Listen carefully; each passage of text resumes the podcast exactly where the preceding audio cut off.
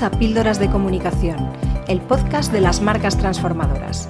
Soy Noelia Perlacia, DIRCOM de la agencia Avance Comunicación y te voy a acompañar en este viaje por la comunicación corporativa para aportar visibilidad, notoriedad y confianza a las marcas.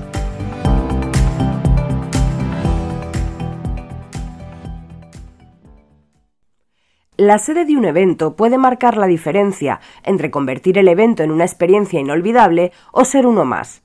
Por ello, elegir cuidadosamente un lugar apropiado para el objetivo del evento y para el público asistente es fundamental. La primera cuestión que debe responderse es ¿en qué ciudad realizar el evento? En el caso de empresas multinacionales, esta pregunta puede extenderse incluso al país en el cual debe realizarse, que suele decidirse por cuestiones estratégicas internas, Elegir la ciudad es un aspecto importante, ya que no todas las ciudades cuentan con las mismas infraestructuras para eventos ni con las mismas comunicaciones, por lo que el destino elegido debe ser viable desde el punto de vista de la logística del evento. Lógicamente, cuando se trata de inauguraciones, presentaciones de producto a nivel local, etc., esta cuestión viene predefinida de antemano, y el evento debe adecuarse a esa ubicación. Sin embargo, cuando hablamos de eventos como convenciones, congresos, etc., los condicionantes son otros, más relacionados con la propia organización del acto. Para elegir la mejor ciudad para nuestro evento, al margen de condicionamientos corporativos, hay que tener en cuenta al menos las siguientes cuestiones. En primer lugar, cuántas personas se desplazan y desde qué lugares.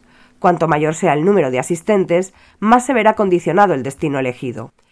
Por otro lado, hay suficientes medios de transporte para acceder, la gestión de los desplazamientos puede condicionar el lugar del evento en función del origen de los asistentes y de la frecuencia y precio de los medios de transporte. Y por último, ¿hay hoteles con suficiente número de habitaciones y espacios con salas? Esta cuestión es fundamental, sobre todo en el caso de eventos con un gran número de asistentes. En ocasiones hay otros condicionantes a la hora de elegir la ciudad, como su impacto en la imagen interna o externa de la compañía. Por ejemplo, en algunas ocasiones, las marcas evitan asociar los eventos corporativos con ciertos destinos, que suelen considerarse vacacionales o de ocio, como pueden ser las islas, como Baleares o Canarias en el caso español, salvo que el evento tenga un carácter de incentivo o su temática sea coherente con estos destinos. Sin embargo, esta es una decisión puramente estratégica. Una vez decidida la ciudad, llega el momento de seleccionar el hotel y las salas. Cuando es necesario que tanto el alojamiento como las salas estén en el mismo lugar, muchos establecimientos quedan descartados, ya que no siempre se dan ambas condiciones según el número de asistentes que estemos manejando.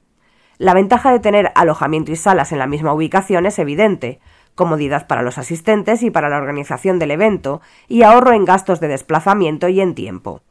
Sin embargo, también tiene inconvenientes, ya que el hecho de tener separado el hotel de las salas proporciona una mayor sensación de dinamismo en el evento y ofrece la opción de elegir ubicaciones muy diversas y atractivas.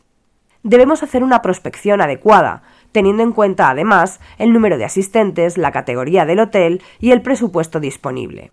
Al margen del presupuesto, la categoría del hotel es una cuestión a valorar, ya que debe ser coherente con los valores de la marca y con el mensaje que se desea transmitir. Existen hoteles muy diversos por su ubicación más o menos céntrica y bien comunicada, por su diseño y estilo más moderno o más convencional, por su antigüedad o incluso por su fama, por su historia, etc. Hay hoteles convencionales y hoteles emblemáticos, y todos estos aspectos deben ser tenidos en cuenta, ya que la ubicación de un evento comunica por sí misma un determinado mensaje. Una vez resuelta la cuestión del alojamiento, las salas para las reuniones o ponencias deben cumplir ciertos condicionantes, ya sean las propias salas de hotel u otras instalaciones diferentes. En primer lugar, deben tener suficiente espacio para el montaje. Los montajes pueden ser variados. En teatro, cuando solo se utilizan sillas, en escuela, cuando se colocan mesas y sillas como si se tratase de un aula, de ahí su denominación, en banquete, que es el formato habitual en comidas y cenas, con mesas redondas para 8 o 10 comensales, en cabaret, cuando se utilizan las mismas mesas redondas, pero solo una parte de las sillas para facilitar la visión hacia la zona del escenario, en cóctel, cuando el público está de pie, con algunas mesas altas y taburetes de apoyo, o de pie sin más. Para reuniones con números reducidos de asistentes, pueden utilizarse también montajes como el imperial, en el que los asistentes se colocan alrededor de una gran mesa rectangular, o en U, colocando las mesas con la misma forma que esta letra. A la hora de calcular las dimensiones, hay que tener muy en cuenta el espacio necesario para la escenografía, tarima suficiente en función del número de ponentes que hablarán a la vez y si lo harán sentados o de pie, pantallas, tipo de proyección, ya sea frontal, retroproyección o pantallas LED, etc. Pero no solo es importante la superficie disponible, también la altura, porque si tenemos un número elevado de asistentes y la altura de la sala no es demasiada, probablemente habrá dificultades de visibilidad para las personas que se sitúan en la parte posterior de la sala. En segundo lugar, debe ser accesible. Aunque pueda parecer extraño, hay instalaciones para eventos que hoy en día aún tienen problemas de accesibilidad, lo cual puede suponer un enorme problema en caso de que alguno de los asistentes tenga dificultades en este sentido. Por ello es muy importante comprobar todos los accesos de la ubicación elegida. Otro factor a tener en cuenta es la sostenibilidad. La preocupación y el cuidado del medio ambiente cotizan al alza y por supuesto son aplicables a los eventos en general y a su ubicación en particular. Ya existen localizaciones que se definen específicamente como sostenibles por sus características. Básicamente, los aspectos que hacen que una ubicación sea sostenible son sus materiales, los sistemas de separación de residuos y, por supuesto, sus sistemas de eficiencia energética, entre otros factores. La infraestructura eléctrica de la sala también debe ser tenida muy en cuenta. La sala debe contar con las tomas eléctricas necesarias para el montaje audiovisual y suficiente potencia como para que no se produzcan cortes eléctricos durante el evento. Por último, la zona de carga y descarga es muy importante para facilitar y optimizar el montaje de la escenografía y todos los medios audiovisuales necesarios. En la actualidad existen numerosos tipos de instalaciones aptas para la celebración de eventos, Sería casi imposible nombrarlas todas, pero vamos a intentar describir las más habituales. En primer lugar, las salas de hotel, a las que ya hemos hecho referencia. Es una de las opciones más habituales. La principal ventaja suele ser su coste más ajustado respecto de otras opciones. En segundo lugar, están los edificios emblemáticos o históricos, como castillos, palacios y monumentos situados en cada ciudad y que son en muchos casos representativos de la misma.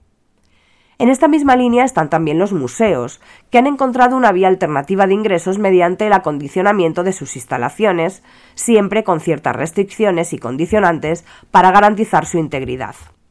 Existen asimismo numerosos espacios pensados específicamente para la realización de eventos, unos de carácter público, como los palacios de congresos o las instalaciones de los recintos feriales, y otros de carácter privado, con características muy variadas. Las instalaciones deportivas son también una opción recurrente para algunos eventos, como los circuitos de carreras, hipódromos, palacios de deportes, estadios de fútbol, etc. Entre las ubicaciones más habituales para la celebración de eventos, tanto corporativos como sociales, se encuentran las fincas y bodegas, que suelen estar a las afueras de las ciudades y ofrecen excelentes espacios abiertos como jardines y terrazas que suponen un valor añadido cuando el clima lo permite. Los cines y los teatros se han consolidado desde hace tiempo como una opción viable para muchos eventos, ya que facilitan instalaciones con excelente visibilidad, medios audiovisuales, accesibilidad, aforos importantes, etc. Algunos restaurantes, en función de los espacios disponibles y más allá de sus opciones de restauración, también ofrecen posibilidades para ciertos eventos. Y por último, no podemos dejar de citar a los parques temáticos, que desarrollan eventos con el valor añadido de sus instalaciones e infraestructuras. Terminamos nuestro episodio esperando que te ayude en la organización de tu próximo evento, y te espero en el próximo episodio de Píldoras de Comunicación. Hasta aquí nuestro episodio de Píldoras de Comunicación. Si te ha gustado, compártelo y no dejes de escuchar el próximo.